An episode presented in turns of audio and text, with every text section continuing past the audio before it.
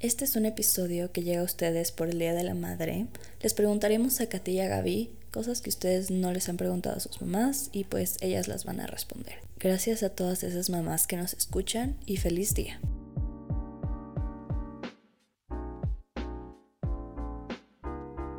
Hola a todos y bienvenidos a Hasta que se acabe la cera. El día de hoy me encuentro Joana y con las dos creadoras de Corre la Voz, Gaby y Katy. Bienvenidas, ¿cómo se encuentran el día de hoy? Hola Ana Pau, qué lindo. ¿Felices? ¿Sí? ¿Contentas? Todo muy bien. Gracias por estar aquí. Bueno, antes de empezar con el tema de hoy, que va a ser algo muy especial, o este episodio va a ser más corto, pero lo estamos grabando en honor a las madres por el Día de la Madre, pues me gustaría que prendan la vela, por favor. Ya saben cómo es tradición. Ajá, a ver, la fosforera. Comenzamos. Esperamos apuntarle. Cógele por ahí. Ok, encendemos nuestra luz. Muy bien. Sí, nos, nos, pareció muy importante que las dos estén otra vez aquí juntas para pues hacerles algunas preguntas que se, se nos ocurrió pedirle al público em, para darles un poco de contexto que bueno, pedimos en Instagram y bueno, a personas cercanas que nos den preguntas que no les han hecho sus mamás, pero para que las respondan Gaby y Katy. Eh, queremos promover esto de tener una conversación sana con las mamás y todo. Y bueno, si no sienten que aún es momento de hacerles este, este tipo de preguntas, está bien. Aquí estamos para responderlas. bueno, más ustedes. Y, y bueno, también em, al final les vamos a explicar algunas cosillas de promociones. Así que quédense hasta el final, por fin va a estar súper chévere. Tal vez tengan, vayan a tener la oportunidad de darle un regalo chévere a sus mamás. Pero bueno. El día de hoy tenemos pocas preguntas, no pudimos responderles a todas, pero díganos si es que quieren más episodios de este tipo, si es que les gustan lo, lo, lo que nos vayan a contar. Y pues ya podemos empezar. Eh, primero vamos a hacer. Miedo, verás todo eso ahora, pero en vivo, no te han dicho ni una pregunta. Muy bien. Vamos a estamos ver, listos. Vamos a ver. Tenemos la bendición de ser madres, así que estamos listos. Sí, sí, eso es exacto. Quería que, que nos cuenten si es que son mamás, son mamás. Em, ¿Cómo es esto que tienen hijos? Cuéntenos sobre su dinámica familiar. Eh, a ver, bueno, eh, pues yo creo que el ser mamá siempre es una bendición. No creo que haya una mamá que no se sienta orgullosa, feliz, contenta, sintiéndose que tiene el mejor hijo. Eh, entonces yo creo que siempre es una bendición. lo que pasa es que también los hijos comienzan a cumplir años y entonces tienen como mamá tienes retos, porque tus hijos al crecer la dinámica cambia y entonces hay hijos chiquitos y claro, tienes problemas chiquitos y cuando van creciendo esto de tener hijos grandes también se genera como no grandes problemas, pero yo diría que situaciones diferentes. Entonces sí es como un reto. Sería genial tener una escuela donde te vayas a ver eh, cómo ser mamá. Pero yo creo que el amor y el, y el cariño que les tienes, eh, ese es tu mejor guía. Entonces, el cómo ser mamá, fantástico, fantástico, súper lindo. Bueno, a ver, em, yo creo que yo fui mamá a los eh, nueve años de casada, entonces eh, al pasar esa situación que toda mi gente cercana sabía, pues es duro que la vida cuando quieres tener hijos no, no los logras tener, pero también considero que todo llega en su momento pienso que fue una etapa para mi esposo y para mí de dedicarnos a trabajar, de construirnos profesionalmente y luego vinieron los hijos, ¿no? Entonces yo tengo dos hijos. Mi hija mayor tiene hoy por hoy 22 años y mi hijo 20 años. Y sí, como mi hermana dice, es un reto que hay que aprender poco a poco y creo que los padres aprendemos en el camino también a ser padres tenemos que desarrollar habilidades. Y a mí de las cosas que me más me han servido es escuchar a los que ya pasaron ciertas edades. Te dan consejos muy sabios en base muchas veces a errores. Entonces uno deja de cometerlos y a veces es más fácil el camino. Entonces de eso es. Sí. Sí, bueno.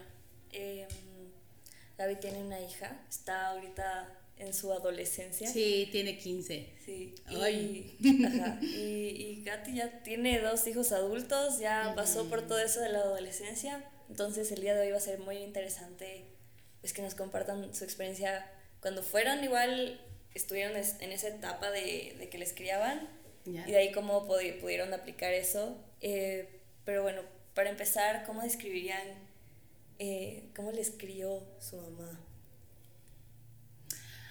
A ver, qué interesante pregunta. Pues mi mami nos crió, yo creo que a, a todos con, con, un amor incondicional.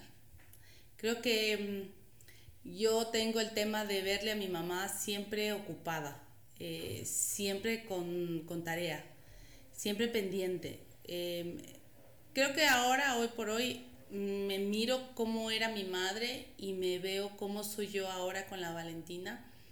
Y, y siempre trato de revisar esos detalles que ella tenía. Entonces, ¿cómo nos crió? Nos crió pues muy apegados, siempre unidos.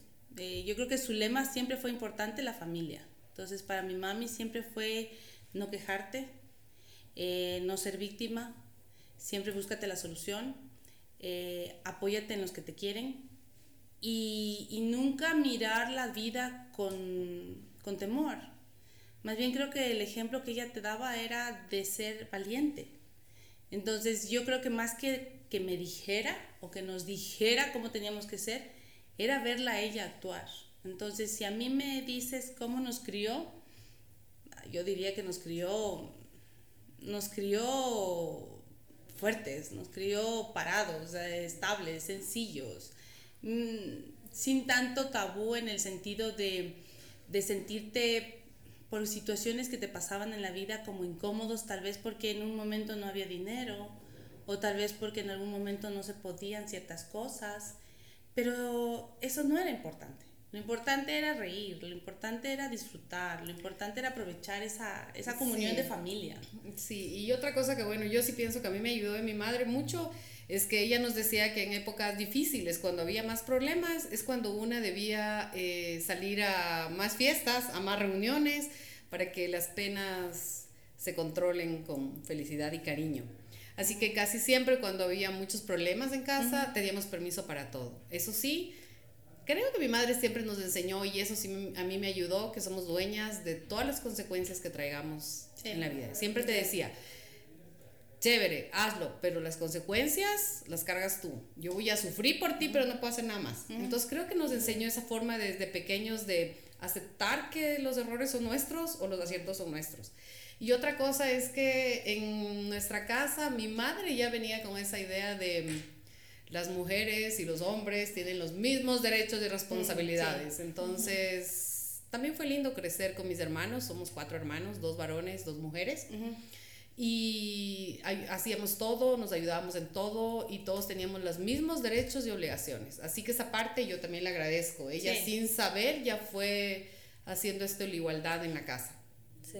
Así que eso sí es lindo y es verdad lo que Gaby dice, es algo que ahora me volví a pensar. Mi madre siempre fue de la idea de que hay cosas que te pasan en la vida y te las guardas no para quejarte, sino para no, no, no, no ser víctima. Eso es eso. Mi madre siempre decía, para todo hay solución, échale buena cara y sal adelante. Así que eso hacíamos, pues. Sí, sí, sí. O sea, aunque tengo que reconocer que hay algo que yo nunca aprendí bien. Por ejemplo, una mirada de mi mamá. Lo decía era un estate quieto en el momento. Sí, es verdad, eso sí. Cuando te miraba, era, hasta ahí quedé.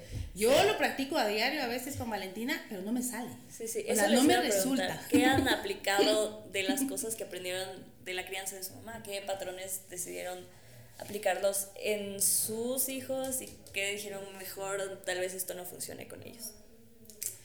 A ver, yo creo que sí apliqué eso de la mirada que dice Gaby de no me hagas que te hable en público, trata de... Ok, cuando son más chicos, ¿ya? Eh, intenté criarlos independientes como me criaron a mí. Eh, no es tan fácil, una trata de controlar todo, entonces ahora entiendo, no es tan fácil. Em, también apliqué eso de tratar de escucharlos y entender lo que ellos dicen, aunque no es fácil cuando son a veces más chicos.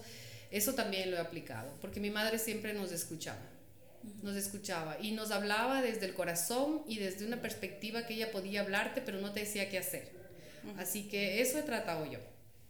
Sí, sí, en mi caso yo creo que a mí lo que siempre me gustó es el ser auténtico, el poder hablar, el que, el que yo con mi mami no tenía miedo.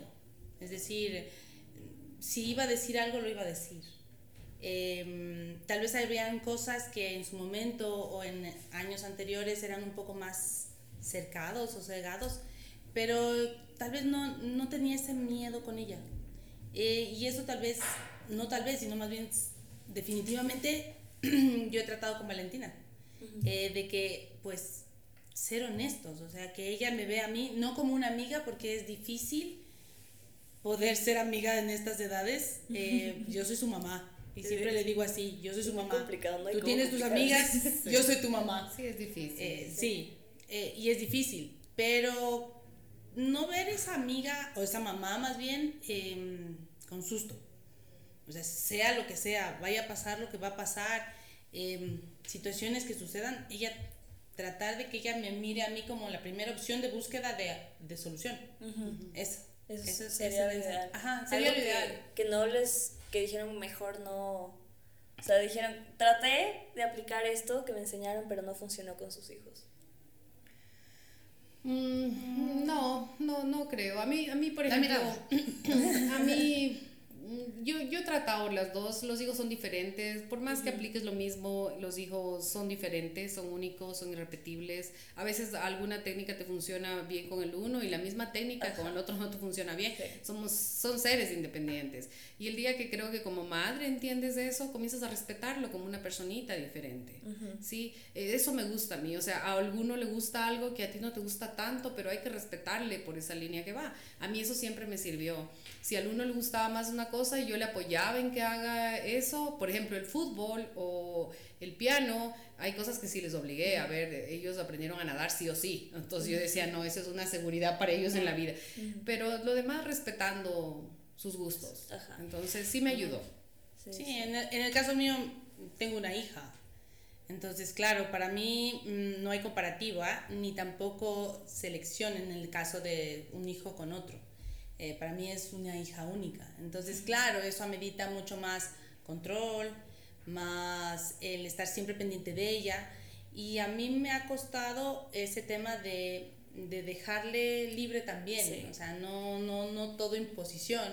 Eh, no porque, no porque no le creas que puede, sino porque es, es ella sola. Entonces no tengo a, a, quien mirar quién más me está haciendo algo. Sí, quién te distrae. Sí, quién más está, exacto. Entonces es, es trabajar eso.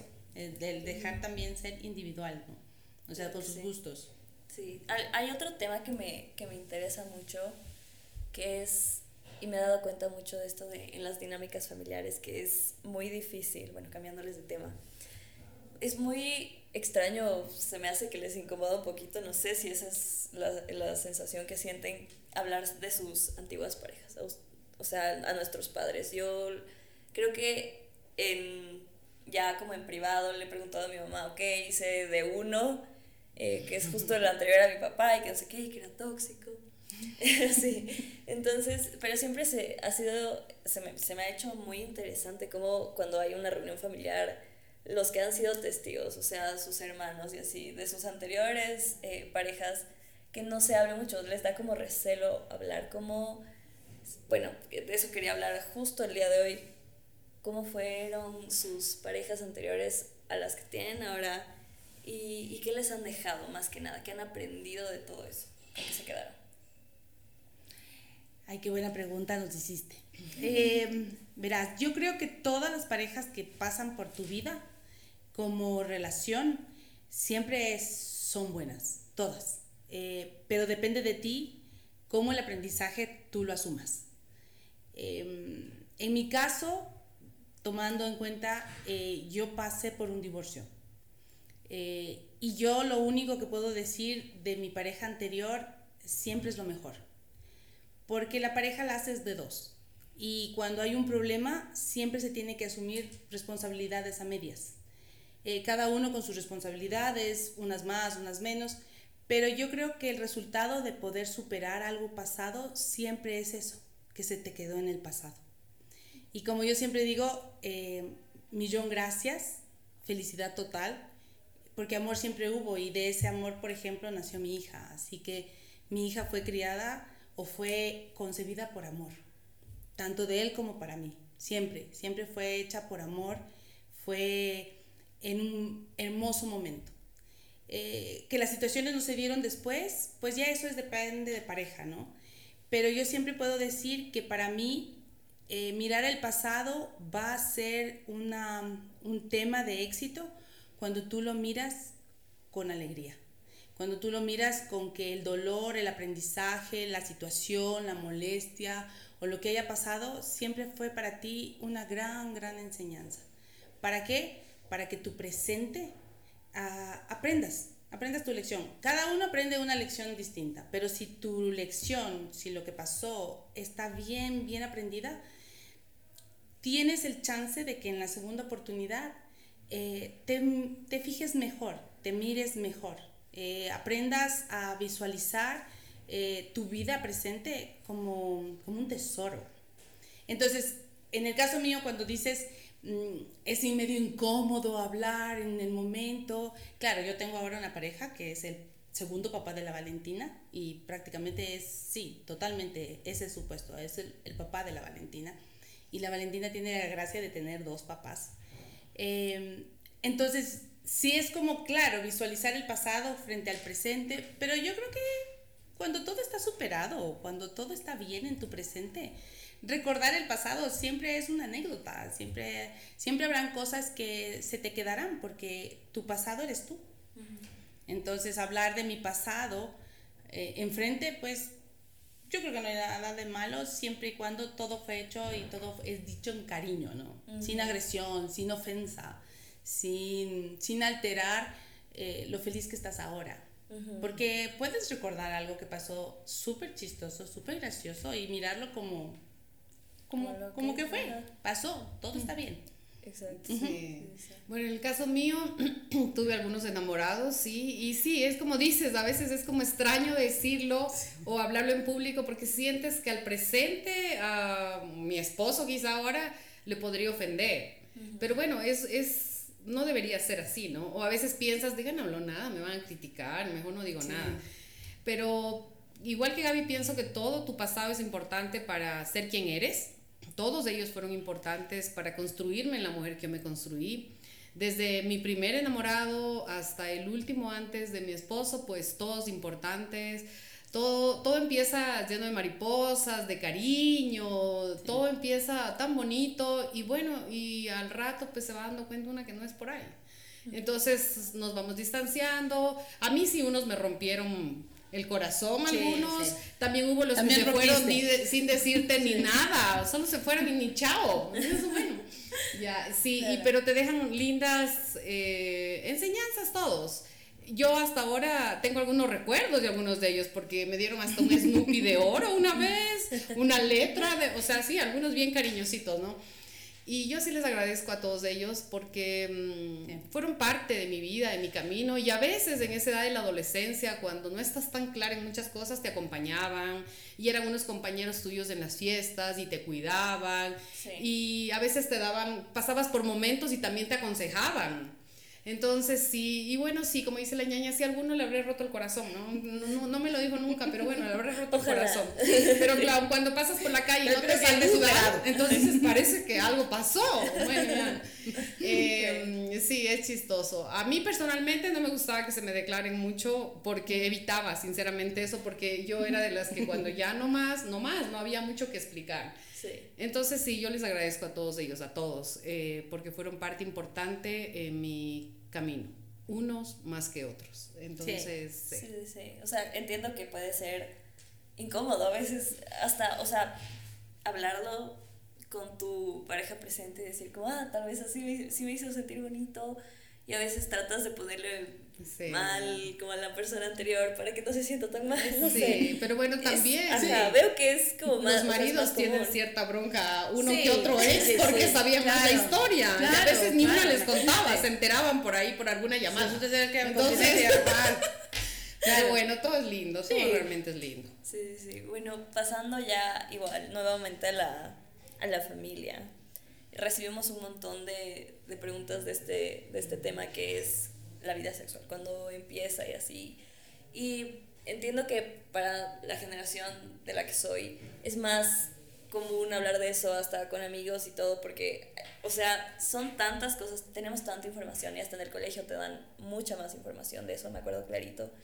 Em, hay papás que lo ven como un tabú y eso es, yo, yo siento que eso es bien peligroso porque a la final sí te puedes informar mal cuando eres como muy joven o estás empezando no, algún amigo te da un consejito. Sí eso eso suele pasar. Entonces para ustedes qué tan tabú fue en su época qué tan tabú es ahora con sus propios hijos y, y, y cuándo empieza ese límite entre como si pueden hablar de eso con ellos y, o sea, entre eso o empezar como a tratar de controlar eso y como que, que no regresen a ver mucho eso, lo que sea. ¿Cómo, ¿Cómo, es eso para ustedes? Bueno, yo pienso que cuando eran chiquitos yo decía imposible, eso no hay como hablar, o sea, que vamos a hablar. Pero yo asistía a los llevé a mis hijos a estos cursos que daban en la San Francisco, cuando eran chiquitos sobre iniciación a la sexualidad, con unas Barbies, me acuerdo yo. Y bueno, uno comenzó a hacerle fácil porque uno también recibía el curso más o menos de cómo ha sido y los niños lo recibían mis dos hijos con la mayor naturalidad, ¿no? Y había la Barbie embarazada, pues. Entonces, para mi manera de ver es encontrar un camino para que sí se dé. Eso es lo que yo pienso. Creo que es un tema que sí hay que hablar. No tiene que ser una sorpresa para nadie. Y más aún cuando son pequeños, creo que tienes que iniciar, porque creo que es la etapa donde más problema podría haber, o alguna confusión, o no sé, o alguna inquietud, creo yo, digo cuando son más niños. Entonces creo que ahora estamos en un mundo donde más hay que toparlo, hablarlo y con expertos. Y luego, pues ya van creciendo y mis hijos fueron a estudiar fuera del país y claro, yo mandaba, y también hacían esos intercambios de los colegios y trataba de hablar, mm, de darme maneras de hablarlo. Y ya cuando entrábamos más al tema, a mí sí me ha pasado que mis hijos más o menos son, ya mami, sí, sí sé, tranquila, ya, todo está bien. Entonces, sí me ha pasado. Antes lo negaba, ahora lo, lo, tengo clarísimo que eso hay que hablarlo desde chiquitos, no cuando son adolescentes, desde pequeñitos para que se sepan cuidar. Y también para, como dice mi hermana, mantener una gran relación con ellos, de que te sepan contar algo que pueden pasar o vivir y seas tú la primera que con amor los puedas guiar cómo solucionar algo. Así pienso yo, no sé, una niña con su quinceañera. Bueno, yo creo que, a ver, eh, sí es cierto que antes hay muchos temas que no se tenían tan, tan, tan, tan poder compartirlos con la mamá o en el caso mío, sí, tal vez ciertos temas no fueron tan compartidos con mi mamá, tan de frente. Eh, hoy por hoy, con tanta tecnología que tenemos, con la información que nos desborda por todo lado, eh, y con todo el tema de abrir la mente y abrirte a todas las posibilidades existentes, sí nos toca como papás prepararnos, eh, porque no tenemos la escuela que nos haya enseñado a hacerlo. Y entonces yo sí creo que en este, como dice Katy, sí tienes que buscar cuando te sientes un poco como incómoda al topar este tema con tus hijos o no sabes cómo bordearlos o, tapar este tema, pues ahora hay tantas posibilidades de buscar expertos que te guíen, que te ayuden, que te orienten, porque una no, no es experta y también no quieres como crear un mal precedente en estas situaciones con ellos. Entonces, en el caso de yo con Valentina, yo sí te digo, yo, yo me sentía un poco así como hasta medio incómoda. Pero sí, te toca buscar, a ver qué le digo, cómo hago, lees un libro, búscate una información, comparte estas inquietudes con, con, otras mamás que tienen experiencia. Y eso te da un camino, una guía. Eh, no, no, debes huir, no debes huir de ese tema. Este tema es parte del crecimiento de todo ser humano, debes tenerlo presente desde pequeñito. Sí, sí, sí, sí. Además porque, o sea, porque todos hemos pasado por ese momento. Entonces, tienes, yo en mi caso te digo que yo he tratado de mirar esto como un tema totalmente normal, eh, totalmente un proceso, pero sí hacer énfasis en el tema de la consecuencia. O sea, todo acto, toda situación, todo que pasa tiene una consecuencia. Y esa consecuencia la persona la asume, 100%. ¿sí? Porque tú no puedes delegar eh, la obligación y celebrarte para ti el placer. No, tiene que ir mano a mano. Consecuencia, todo es hermoso, todo es un proceso, todo es una edad, todo llega a una edad adecuada. Pero para poder tener eso tienes que tomar en cuenta que lo que como papás pienso yo que debemos es orientar. Tal vez no decirles lo que tienen que hacer, pero sí indicarles que por el camino eh, de la salud mental, eh, física, sexual, eh, se llevan a ciertas consecuencias que esta persona, que tu hijo los va a asumir. Entonces tal vez pienso que lo que más nos cuesta a nosotros es guiar. Sí, pero creo Pero que el sí control, claro sí. que son las tres que van de la mano, o sea, si tiene que ser una salud emocional, salud sexual, salud física, en todo sentido, creo que es parte, creo que es momento de que todas las mamás tienen que aprender a hablar de eso y tienen que aprender a prepararse si no están Sí. listas Ajá. y a soltar eso de que todo es un tabú y peligroso. Peligroso es no hablar. Sí, peligroso. Peligroso no es luego que te sorprendan, porque realmente sorprendes tú al hablar de eso. Claro, Claro, sí. y, y, y hoy por hoy hay un sinnúmero de situaciones que se presentan eh, de protección.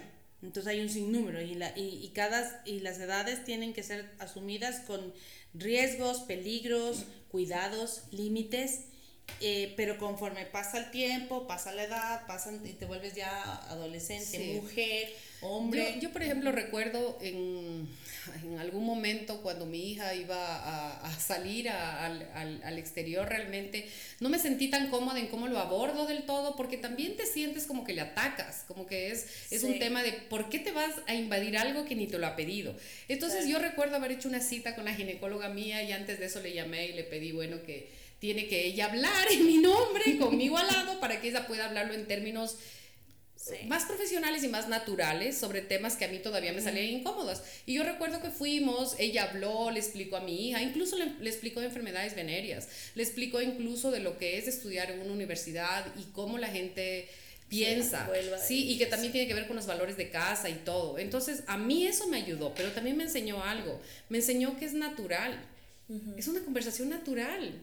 No debes huirla. Y a mí la, la, la ginecóloga, una maravillosa ginecóloga, me, no solo le explicó a mi hija, también me explicó a mí, Sí. me hizo entender eso y de paso me hizo entender que eso debe venir de la madre. Yo busqué el camino así. Claro, ¿y, y cómo llegan ustedes como a, a medir este límite? Porque entiendo que sí están ahí para acompañarles a sus hijos y eso también me ha pasado a mí, que mi mamá me ha acompañado a esto, pero ¿en qué punto dicen como que, ok, ahora sí, ella también puede ir sola y, o también, o sea, hijos e hijas pueden ir solos, eh, como no aprender, pero sí a a buscar sus propias respuestas. Puede ser con los doctores, eh, por, en, en, no sé, charlas y así, como para que no estén todo el tiempo como invadiendo ese también, esa experiencia personal de ellos, porque pasa mucho que los hijos y de lo que he conversado con amigos, es mucho cuando la mamá está ahí todo el De tiempo. metida. Creo, Ajá, creo que como creo queriendo que, saber creo con que ellos. los hijos, los hijos tienen que también decirte. Porque a veces Sí. tú dices, pucha, si quieres estar conmigo al lado, ahí con el doctor. Claro, sí. Pero también la siguiente cita a la que fui, porque había que hacer chequeo, que todo esté bien, lo que sea, recuerdo que mi hija me dijo, ¿puedo entrar sola? Luego si quieres entras tú. Y me partió el corazón en mil pedazos, pero Debe a ver, yo soy la mamá, yo soy la madura, no está pasando nada, no se te está acabando el mundo, No te tienes que tranquilizarte, respirar. Sí. Y me miró con ojo de cariño y creo que es el momento de dejarlos crecer. Y yo le dije, listo, me quedo acá afuera. Y me quedé apenada, me quedé triste y ella salió tranquila y un poco preocupada de cómo me sentía. Creo que es la madurez nuestra. Estaba lista para entrar sola y así debe ser de ahora en adelante. No solo Sí.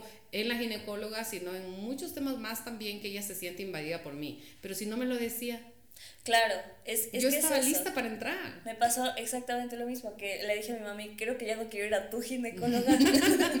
Quiero ir a Quiero- porque tal vez no sé si esté, yo hasta No estamos, no pero- sé si está muy actualizada, porque también es medio mayor la, la doctora. Por eso me conseguí joven yo. Sí, ajá, entonces yo dije, quiero ir a una más joven, que haya estudiado más recientemente. Y es eso, o sea, a la final, también para, entiendo que para las hijas puede ser difícil esa conversación. Sí. Es como, ok, sí, que entiendo que me quiere pues acompañar, pero al mismo tiempo es, también es, son mis cosas, o sea, es mi experiencia, que sí, Sí. le puedo contar hasta cierto Sí. punto, pero No, creo que no Ajá, debes yo contar lo que no que- quieres contar, exacto. porque también creo que es del lado de la madre entender que hay cosas que no te van a contar. Por ejemplo, ahora co- estas que con mi hijo varón, eh, él estudia afuera y yo siempre que él- hablamos, hablamos seguido realmente, trato de mantener una relación cercana, no es que hablamos horas, pero cinco minutos, si hablemos está bien, ya con eso me contento, ya. Eh, y yo le trato de siempre explicar, recuerda que las acciones traen una consecuencia. Y yo me imagino el que dirá, habría que preguntarle, le digo, mi hijo, recuerda que tienes solo 20 años. hijo, recuerda que los bebés necesitan un papá que los cuide siempre, no debes, o sea, yo mando ciertos mensajes, pero mi hijo, pero mami, todo está bien, yo lo entiendo todo. Entonces, sí. yo sé que es algo que debemos hablar, porque no quisiera quedarme con eso de que mm, ellos hacen su camino, ellos hacen su destino, pero no quiero ser una mamá que no tuvo el valor de decirlo con amor y con respeto. Sí, claro. Sí, con amor y con respeto. Entonces, a veces, claro, yo, yo sí te me metió al punto de si todo está bien con tu vida, todo bien en todas las vidas, mami, tranquila. Entonces, creo que sí tienes que de alguna manera toparlo. Me ha sido más fácil a mí con mi hija porque es un tema que las mujeres conocemos bien cómo funciona. Con mi hijo ha sido un tema un poco diferente. Eh, entiendo, hablará con el papá, alguna vez habrá que preguntarle a él. Eh, nosotros acordamos tratar de hablar más con él tú. Y bueno, así hemos avanzado. Sí, sí. Eh, y no sé tú para tu primera charla, pero yo en el caso mío fue en el caso de mi hija con una ginecóloga y ya con esa experiencia me fue más fácil en el caso de mi hijo.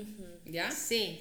Sí, para cuando el segundo en mi caso, suele ser más fácil. En mi caso. Y luego miren que a mí me pasó algo lindo porque entre las mamás conversas, ¿no? ¿Y qué hiciste tú? ¿Y qué hiciste tú? Y yo les di mi consejo, lo que había hecho yo, ¿ya? Y ellas muchas amigas lo replicaron, e incluso con la misma ginecóloga. Y entonces, eh, que no, bueno, yo tengo mi ginecólogo, ¿ya? Y yo busqué esta ginecóloga al que la conocía y bueno, por eso fue. Y funciona. Todas nos hemos agradecido y vas aprendiendo a soltar y a entender que es normal y que cuando tú hablas de eso con tus hijos no te miran así como, ¿por qué me está invadiendo? No, no, tranquilo. Sí, cuando es algo, ajá, sí. que desde el inicio tienen que entender que es algo natural. También sí, sí, sí. Y además también creo yo que darles la pauta a que ellos hablen, no solo tú. Sí. También es preguntar, indagar qué es lo que sienten, qué es lo que están mirando, qué es lo que les inquieta qué es la situación, porque a veces las mamás tendemos a hablarles mucho y decir todo, sí. pero no les das el espacio para que ellos te lo digan. Ok. Entonces uno dice sí, sí, sí, y a veces yo me pasa, porque yo también hago eso. A veces me veo con, con mi hija y, y, ella solo está asintiendo con la cabeza. Entonces cuando ella me asiente demasiadas veces, yo digo, creo que no me está prestando atención. Entonces, tratar de que sacar información también. No, creo que lo mejor que puedes hacer es que el cariño te vaya guiando, que el, el amor a tu hijo te vaya enseñando. Todos los hijos son diferentes, todos los, todas las familias son distintas. Hoy por hoy tenemos un montón de diferentes formas de familia. Sí. Sí, hay un montón y todas, mientras haya amor dentro, es una familia. Sí, totalmente. Entonces, sí. Entonces hay muchas formas y mi familia no es igual a la de otro, ni, ni siquiera la familia de Katy es igual a mi familia. Eh, pero sin embargo, cuando hay amor entre los miembros, es una familia. Entonces hay que aprender a respetar y, y, cuidar eso, ¿no? Sí, sí. Bueno, ahora pasando, siguiendo el hilo de ese, de ese tema, ahora les voy a hacer como más preguntas a cada una. Mm. Primero, Gaby, em, esto de, de, de, cómo hablas con tu hija y entiendo que sí pueden comunicarse y todo, sobre qué temas te gustaría hablar con ella, tal vez que no han hablado todavía. Mm. ¿Te gustaría hablar más con ella si es que hayan hablado sobre uno, pero no han hablado? Déjame ver. Mm, qué buena pregunta, que no he hablado con la Valentina aún. Bueno, como comprenderás, yo hablo bastante, entonces pues Entonces, necesito una pregunta que bárbaro, porque más bien en casa es mami, ya no diga nada. Entonces, déjame ver qué no he preguntado, tal vez, o abordado. O tal vez mm. algo en lo que no han ahondado y dices, tal vez nos falta conversar más sobre eso. ¿Nos falta conversar más sobre eso? creo, que, creo que hemos abordado todos los puntos de acuerdo a su edad. ¿Sí? Y creo que conforme pase la edad, eh, sí, tal vez no le he preguntado qué quiere que ella, que yo hable más de con ella. Sería más bien preguntarle, porque yo, de acuerdo a la edad que ella tiene, creo que trato de abordar hasta ese tema. Eh, yo estoy segura, tengo millones de preguntas, millones de cosas que hacerle, pero creo que mientras pasen los años voy a seguir preguntando algo diferente o tal vez abordando un tema distinto. Por ahora te diría que sí, sí, sí, sí. Bueno, tía, a usted le, pues se tardó algunos años en poder tener hijos. ¿cómo fue, a qué, bueno, en el momento en el que empezó a ser mamá, cómo, em, bueno, a qué cosas tuvo que renunciar y por qué cree que fue necesario renunciar a esas cosas? Eh, verás, cuando yo recibí la noticia que estaba embarazada, yo estaba ya de ocho semanas, mm, tenía un problema de ovulación y recibí el día del cumpleaños de mi madre, bueno, todo fue maravilloso. Y yo desde ese día me di cuenta que mi vida cambió para siempre, ¿sí? Pero para bien, porque me nació un amor em, a vivir impresionante. Yo antes de eso nunca había tenido miedo ni de subirme a un avión. Yo hacía todo, no, no tenía miedo a nada. Y desde ese día comencé a tener miedo, en buen sentido, que me hizo ver que alguien más iba a depender de mí. ¿sí? Entonces quizá eso me pasó a mí. ¿sí? Capaz renuncié por completo a una libertad completa y comencé a tener miedo a que me pase algo porque un ser iba a depender de mí. Eh, lo demás a lo que tuve que renunciar realmente no fue renunciar, sino negociar. O sea, negociar en mi trabajo. Yo tuve un jefe maravilloso, maravilloso. Creo que fue el que más se alegró eh, cuando se enteró. Y también mi madre. Mi madre me ayudó mucho en la crianza de mis hijos. Y todas las veces que mi madre no podía, yo tuve una suegra, tengo una suegra maravillosa que ella me ayudó también con mis hijos, eh, se quedaba incluso noches con ellos cuando salíamos, eh, tanto mi suegra como mi suegro, maravillosos. Entonces yo tuve un montón de ayuda. Entonces eh, no tuve que renunciar realmente a muchas cosas, ¿sí? Tuve que negociar. Sí. Y sí, por mi experiencia sé que se puede. Y de ahí lo que me pasó es eso, de que ya se acabó esa sensación de, todo está bien, vamos con todo en cualquier cosa. No, comencé a tener miedo. Comencé a tener miedo a que me pase algo, a no cuidarme, a tengo que ser eh, o sea, no podía coger y ya estar viajando por todo lado. Eso es lo que me pasó. Pero entonces pienso que más tuve que negociar.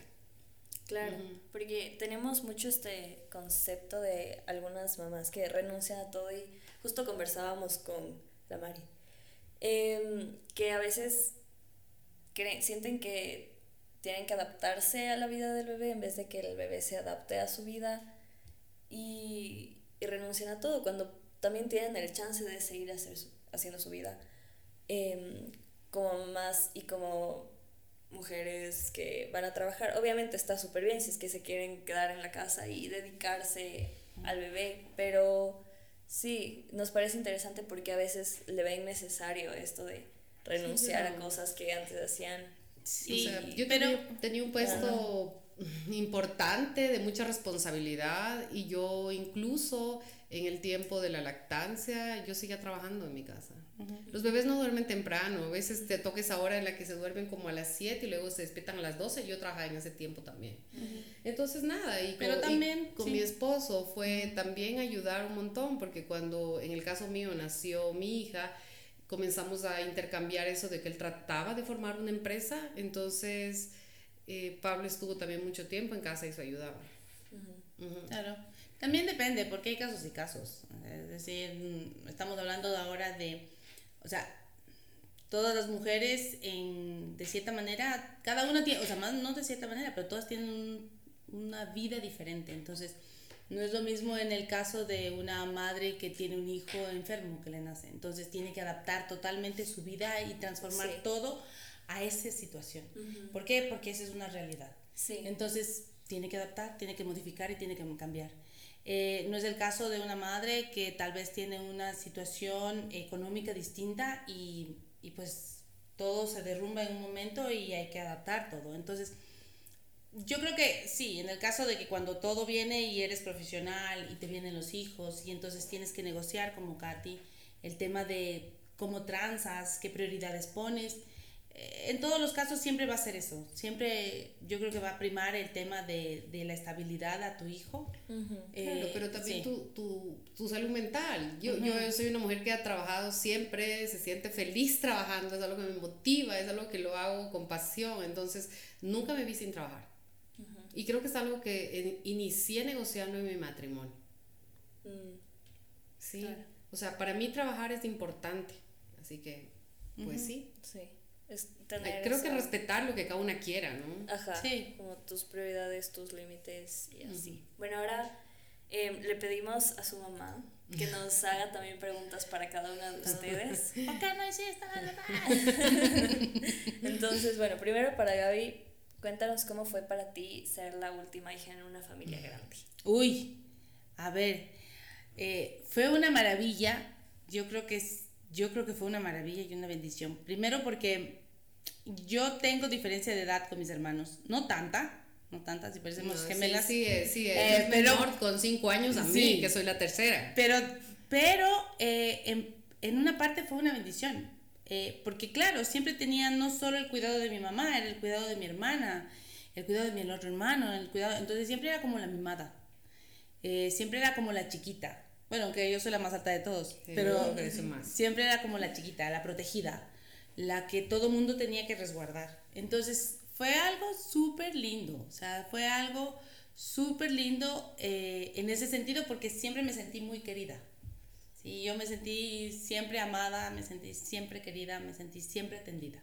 Alguien estaba ahí para ayudarme. Eh, eso fue una bendición. Eh, creo yo que con el tiempo tal vez, em, como teníamos esa diferencia de edad, crecíamos en distintos momentos. Mm, entonces mis hermanos crecían en forma más homogénea entre ellos, entonces tenían más cosas en común. Mientras yo más chiquita siempre miraba eh, las cosas que hacían y yo era más pequeña, entonces no, no, no había mucho que compartir. Y cuando ya medio, medio crecí, pues ya ellos se, se, se pusieron súper serios, entonces se casaron. Entonces yo me quedé así como, oigan, ya crecí, esperen un rato. Y ahora no se vayan. Eh, entonces tal vez esa parte pienso yo que fue algo muy positivo porque siempre me sentí querida, atendida y amada. Em, pero tal vez pienso que eh, de ser pequeñita también tienes como un punto a ver que, que siempre la menor tiene ese caso de que es muy chiquita. Entonces, ciertos temas son como, todavía está chiquita, no hay que hacerle mucho caso. Todavía está chiquita. No porque no fuera serio, sino porque todavía es chiquita. Mm. Entonces, eso creo que es como el, la bendición del menor y el reto del menor también, porque te tienes que, en algún momento el menor tiene que destacar en el sentido de, oigan, présteme atención también seriamente, no amorosamente, seriamente. Así que yo creo que, yo creo que te digo que yo nací en un buen puesto, o sea, siendo, yo no estoy feliz. Tiene, lo suyo. Tiene, lo, suyo, tiene lo suyo. Bueno, para Katy, ¿cómo te sientes con la forma de crianza que les diste a tus hijos? ¿Hay algo que cambiarías? A ver, y la pregunta de mi madre, mira tú. Mm, ¿Qué cambiaría? A ver, en el caso de mi hija, mm, creo que la hice crecer en una especie de burbuja que no pudo ya controlar, porque yo la metí ahí, fue exageradamente como la cuidaba, al punto en el que compadres nuestros o amigas decían, ojalá venga el segundo porque si no va a fregarse. Entonces, eso cambiaría, ese concepto de miedo que tenía de que le pase algo, que de alguna manera le traspasé, yo creo, ¿no? O sea, por ejemplo, yo no la dejaba eh, comer, tomar leche porque vaya a ser intolerante como yo. No la dejaba comer ni un marisco, pero algo así terrible porque vaya a atorarse con un con una espina que cuando yo era niña me atoré, me mandaron un patacón y pasó la espina y tenía eso. Y yo dije, no, ¿qué tal que no pueda? Entonces, no. Entonces, de eso cambiaría para que ella no tenga esa sobreprotección, ¿sí? A veces, y yo decía, no, no, es que no, no es ya hora de dormir o algo que no le amarquen, o sea, todo me estresaba. Realmente, eso de ser madre, después de nueve años, yo fui a los 30 años mamá. Entonces, creo que tenía muy claro los peligros de todo y eso no ayudó mucho, creo yo, en el caso de ella. Eso cambiaría. Sí, eso cambiaría. En el caso de mi hijo, ¿qué cambiaría? Em, quizá por el hecho, mm, quizá por el hecho de, mm, de que se movía mucho, de que era demasiado inquieto yo pasaba un poco nerviosa porque pasaba en hospitales con roturas permanentes de algo y me ponía nerviosa cada que él se movía mucho. Sí, eh, su última rotura fue de la clavícula con mi hija. Sí, y él ya estaba más grandecito, fue el último accidente que realmente tuvo. Entonces, capaz lo que cambiaría es no pasarle esa sensación de cuidado, cuidado, vas a hacer esto, porque yo ya pensaba y es como que yo decía ya, y ya pasó ya se cayó, ya se rompió. Entonces, eso cambiaría. Capaz, sí, darle un poquito, iba a pasar, solo darle un poquito más de libertad en eso. Eso cambiaría, esos nervios que vivía por, por su inquietud. Sí. Esas es que cosas. es- eso de ser mamá Sí. ha sido Sí. algo fuerte. Pero, em, bueno, para ir cerrando, ¿qué mensaje le darían cada una a su mamá que tal vez no le dicen a menudo? Mm, mm, ¿Quieres decirlo tú? Estoy pensando. A ver, yo tengo la dicha de mi madre vive en la casa al lado mío y he tenido la fortuna y la bendición de eh, estar cerca de ella y ahora que han pasado los años, eh, la presencia de ella para mí es importantísima, ¿sí? Eh, es alguien que, que te escucha, que te inspira, eh, su edad no importa, no sé cómo explicarte, mi madre es alguien, es una heroína, es alguien que solo sonríe y motiva a todos, no a los hijos, a todos, da paz, siempre da paz. Entonces yo lo que quisiera decirle a mi madre, porque estoy segura que le habré dicho muchas veces gracias por tantas cosas, pero ahora que ha pasado los años, mi madre es viuda ya, entonces yo quisiera decirle a mi madre que estoy orgullosa de realmente la mujer que se ha convertido, ¿sí? Ella nunca dejó de avanzar y de crecer y ahora ella es una mujer feliz, es viuda, es feliz, vive sola y ella encuentra la manera de ahora tener amigas, de crear relaciones, de que hablen lo mismo que ella, se levanta todos los días, llueva, truene o relampaguee a las seis y cuarto a caminar y es algo que yo admiro. Porque yo muchas veces intento levantarme y no lo logro porque tengo que trabajar en la noche anterior o por algo, pero ella no, nada la detiene. Y yo pues estoy orgullosa de ella. No es que le diga gracias, madre, en serio, si me estás escuchando, que estoy seguro que estés ahí, yo estoy orgullosa de ti. Eres un ejemplo, eres mi heroína, eres alguien que yo quiero ser así de grande como ella. ¿Sí? Con ese espíritu que da tanta paz y con esa alegría de vivir feliz y no se queje nada y vive el presente. Sí, justo que estaba viendo. Eh, pues sí, de verdad que sí. Eh, uno dice que siempre uno tiene la mejor madre del mundo y los mejores hijos del mundo. Eh, y en eso uno te hay que reconocer, nadie como ella. En mi caso, igual que el de Katy, nadie como ella. Yo creo que en todos los momentos de la vida con mi mamá siempre han sido una bendición. Una bendición porque gracias a ella eh, estoy parada. Y gracias a ella, a su ejemplo, a su forma de ser, siempre ha repartido cariño. Y yo creo que eso es lo que yo también le agradezco un montón. Porque mi mamá es una persona tranquila, segura de sí misma, impresionante, eh, con una energía interna increíble, pero también es ese orgullo de sentir que tienes un ser de luz junto a ti eh, propio, que brilla con luz propia, o sea, brilla con luz propia. Y hoy por hoy verla en, a su edad, en una nueva etapa, eh, verla tranquila, verla en paz, verla que, que tiene un montón de ganas por hacer cosas buenas y nuevas, eso es lo que ya es inspirador. Porque, ¿sabes qué? A la edad de mi mamá, mirarla que ella todavía tiene tantas cosas que hacer, todavía tiene tanto por qué soñar, tanto por qué despertarse, y, y que cuando tú vas donde ella, siempre está atenta, atenta, atenta a lo que le vienes, atenta con lo que le, con lo que le dices, eh, presente. Yo creo que es eso lo que yo le admiro, le admiro muchísimo, el que está presente. Presente siempre, presente en lo que, lo que está y sobre todo es, es ella, sin, sin intentar más ni menos, simplemente ser. Sí, Sí, que es- sí, es, sí, sí, sí, es eso, así que igual, mami, mami querida, desde el fondo No, de mi corazón. Sí, Sí. Es, es, es hermosa en todo Sí. sentido. Yo, yo, Sí. yo creo que nadie, mi madre es todo. Realmente para, para mí es todo. Es mi amiga, es mi confidente, es mi apoyo, es, es Sí. todo. Ella pone paz en mi vida. O sea, con todas las cosas que pasan, yo suelo contarle muchas cosas. Y ella pone paz. Y mira, si yo tengo algún rollo con alguien, ella le trata mejor. Es como que pone más paz todavía. Sí, sí. O sea, eh, y te da los mejores consejos y, o te hace que tú mismo los digas o, o cuando dicen, ¿no te parece que estamos exagerando? Me parece que sí. ok, entonces no hubo esta conversación. Entonces es chévere, es chévere. Y cuando le dices, mami, tengo una invitación, puedo hacerte la última receta que aprendí porque también le encanta cocinar. Así que ella te apoya en todo. Sí, sí, sí, Lindo, sí. Ojalá logre ser en algo como ella para mis hijos. Ojalá. Sí. Y para sus hijos, ¿qué mensaje les, les darían? Eh, pero algo que no les digan seguido igual. Mm, a ver, algo que no le hemos dicho seguido. Em,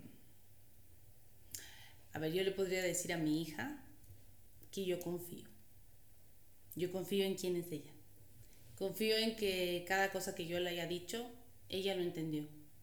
Confío en cada decisión que toma. Eh, confío en que en donde está, en lo que es, eh, ella es auténtica.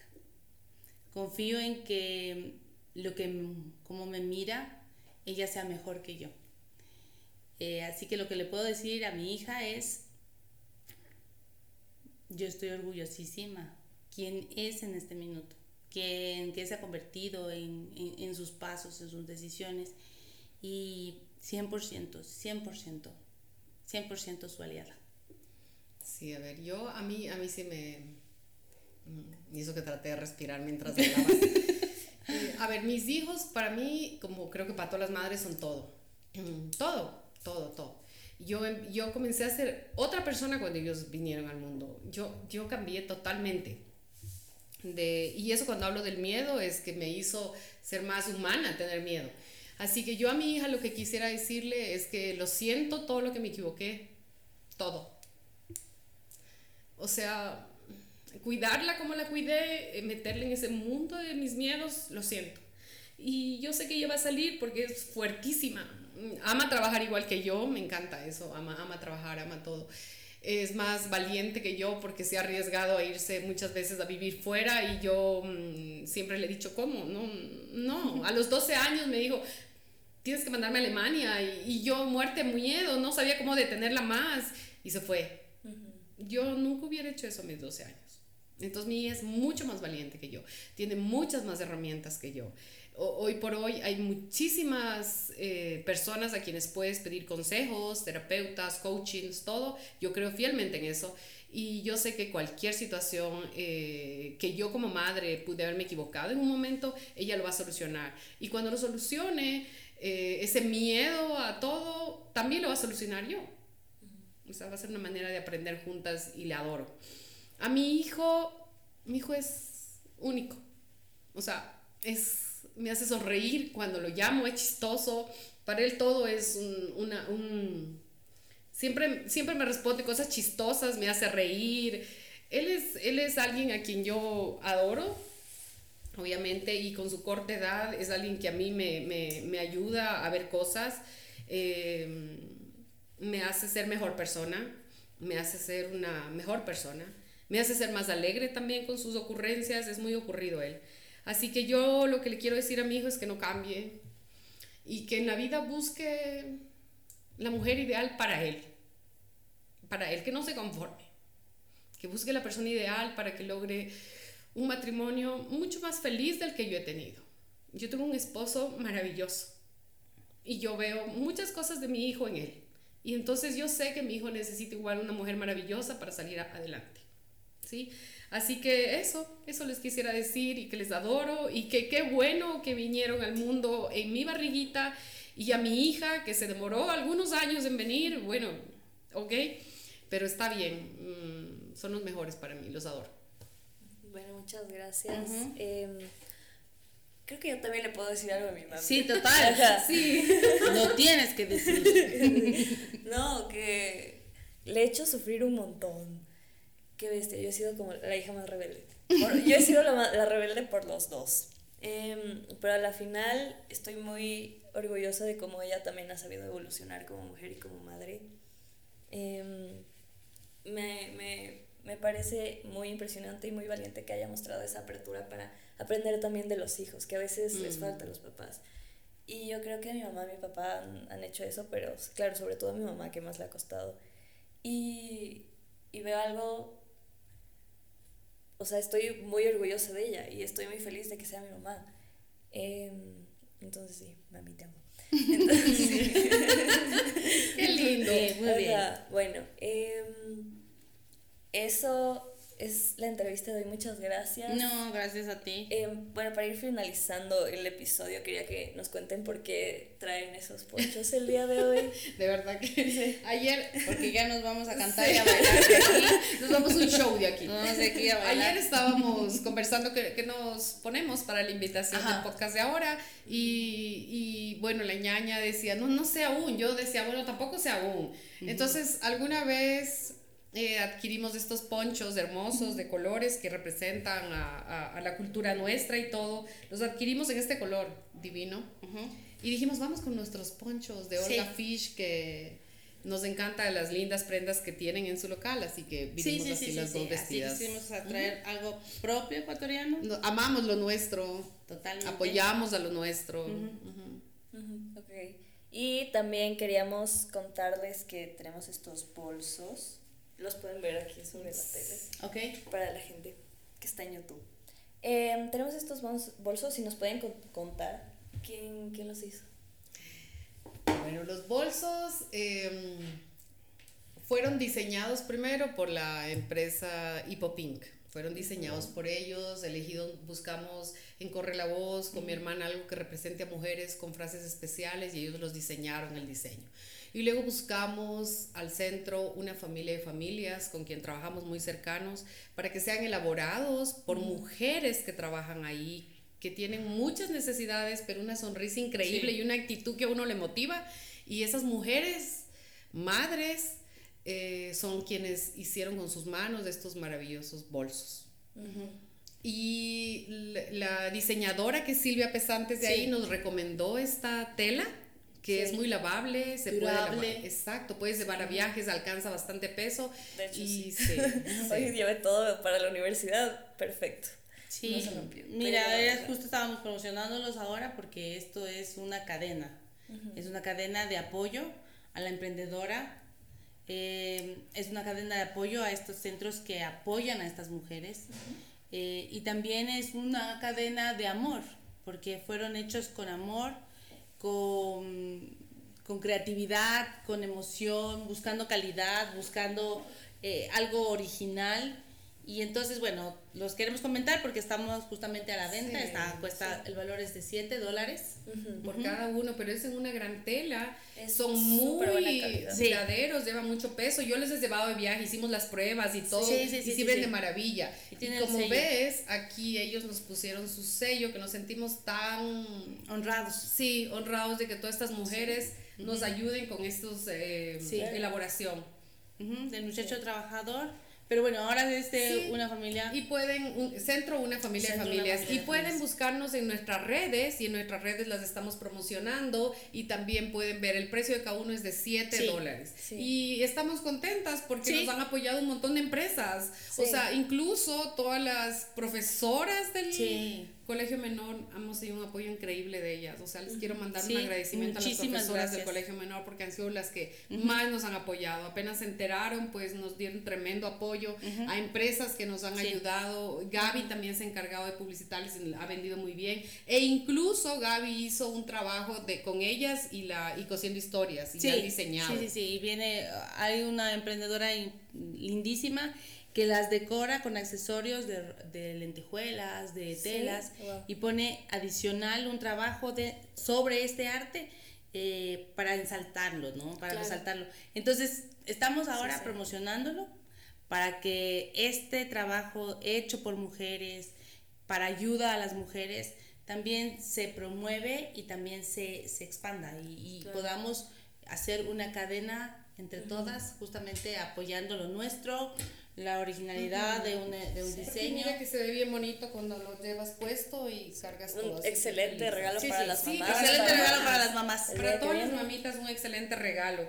Para todas las mujeres. Sí, y también, o sea, puede ser para, para hombres también, pero tiene más frases No, bueno, como de sí, pero mujeres mira, célebres. Sí, y- pero mira que en el viaje, mi esposo la cargaba con todas las cosas a esta. Sí. Y el esposo de mi amiga con que viajamos también y decían que cómodas están, están perfectas. La verdad es que son Mira, la distancia de buenísimas. aquí perfecto, así que felices, muchas gracias. Bueno, Sí, sí, muchas sí. Gracias, eh, No, gracias por a ti. estar aquí el día de hoy. Eh, me encantó todo lo que dijeron. Y pues, ajá, promovamos más la comunicación entre Sí, madres e hijos, Sí, hijes. sí, madres, e e hijas, hijas, debemos madres e aprender a escuchar, Sí, sí. A prestar Sí. atención. sí, y a seguir aprendiendo como madres. Bueno, no se olviden de seguirnos Sí. en redes y Muchas les gracias. invito a apagar la vela. la. Ahora vamos te a- toca soplar tú. Ok, vamos a soplar la vela. Ya nos dijeron que no hay que soplar, sino que. Hay que, sí, pero ahí me quemo el dedo. Eh, Mejor a- soplo nomás. Bueno, ya soplale esta vez. Ya, ya, muy bien. listo. Muchas, muchas, gracias, Ana Pau. Estamos felices. Gracias, feliz. Día de la Madre a Feliz todos. día. Que pasen a todas las mamás, que amor. feliz, feliz día. Sí, feliz día a todas nuestras lindas Sí. emprendedoras. Un amor para todas. Gracias por escucharnos. Les invito nuevamente a que nos sigan en redes sociales. Por si no lo notaron, tenemos nuevas tazas con el logo de Hasta que se acabe la cera. Desde ahora en adelante, todas nuestras invitadas van a llevarse una después de cada episodio. Así que si quieres formar parte del podcast, te invito a llenar el formulario que se encuentra en la biografía de nuestro Instagram. Nuevamente es corre la voz-caje. Bye.